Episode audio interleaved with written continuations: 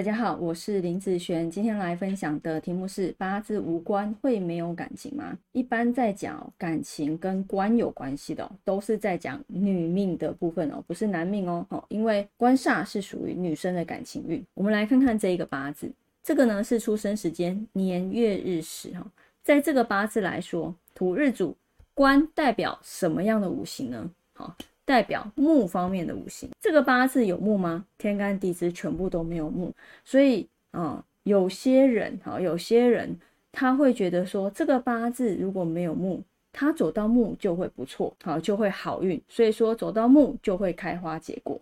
以我来看，是不是真的是这样？以这个八字来讲哦，木天干来说有分甲木、乙木，地支的话寅木还有。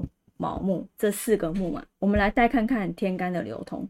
天干的流通啊，以甲来说，好，它会变成木生火，生土，生金，其实是一连相生的。这个甲是 OK 的啊，是很好的。那在乙木的时候，有一个乙庚合，哦，其实基本上这个乙木就用不进去了。那在地支来说，地支来讲，在乙木的时候，木生火，生土，哎，OK 啊。在卯木的时候，卯戌合，好火生土的部分，所以对我来说，这个木运它其实是有分别的，它是不同的字对于这个八字来说是不一样。像有些人他觉得他需要木，他走到木就都会好；他不需要木，他走到木就都不好。哈，我不是这样子的一个看法哈，我是以不同的字来去带入这个八字，这个。木运对这个八字的效用如何？好，以我来说，刚好是二二，对不对？好，一半的机会，一半的机会就要看他走到什么字，他才有那方面的运势嘛。所以其实有些人都会讲说，八字没有木，没有官，没有感情，那未来就不会结婚，会很担心这件事。其实我跟你讲，八字没有官的女生，呃。